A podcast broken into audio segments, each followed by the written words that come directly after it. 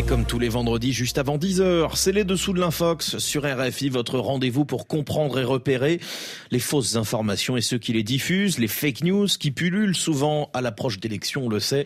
Et c'est le cas au Brésil, alors que dans deux jours, le premier tour de la présidentielle oppose deux grandes figures, le président sortant d'extrême droite, Jair Bolsonaro, et l'ancien président Lula, figure de la gauche.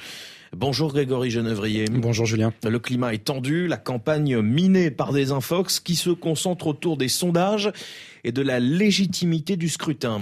Manipuler l'opinion publique grâce à des infox, c'est la stratégie adoptée par le camp Bolsonaro. Leur outil fétiche, c'est le sondage trafiqué, voire créé de toutes pièces, puis diffusé en masse sur les réseaux sociaux.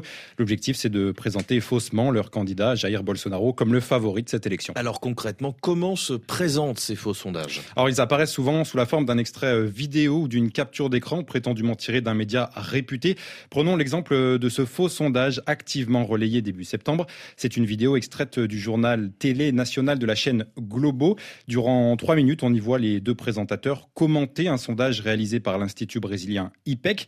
Infographie euh, à l'appui, les deux journalistes avancent que Bolsonaro enregistre 46% des intentions de vote, loin devant Lula et ses 31%. Jair Bolsonaro do PL apareceu com 44% nas três primeiras pesquisas. Agora oscilou para 46.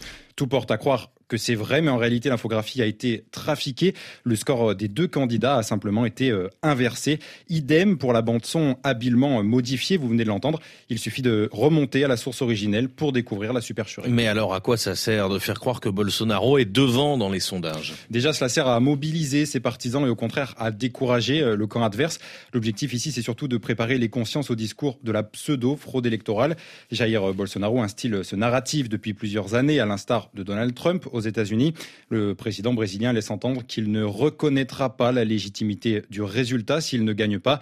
Ses militants, euh, d'ailleurs, n'hésitent pas non plus à agiter le spectre d'une contestation violente en cas de défaite. Mais Grégory, sur quoi repose cette fausse théorie d'une fraude massive? Elle s'appuie sur euh, de nombreuses infox visant l'utilisation du vote électronique, comme souvent euh, accusé de faciliter la fraude.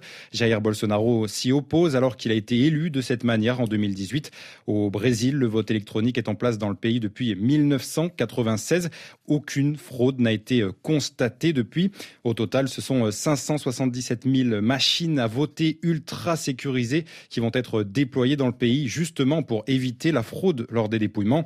Bolsonaro euh, et ses partisans ne s'arrêtent pas là, ils s'en prennent même aux instances en charge de l'intégrité du scrutin. Et face à ces infox, la justice réagit Oui, le tribunal supérieur électoral a créé une section fact-checking pour rétablir la vérité et lutter contre toutes ces infox. Un d'alerte pour déposer plainte face à ceux qui propagent ces fausses informations a également été lancé. Et à noter qu'une enquête a été ouverte par la justice brésilienne ce jeudi sur un document mensonger attribué au camp Bolsonaro, un document qui dénonce fallacieusement des failles là encore dans le système de vote. Grégory Genevrier pour les dessous de l'infox, merci beaucoup.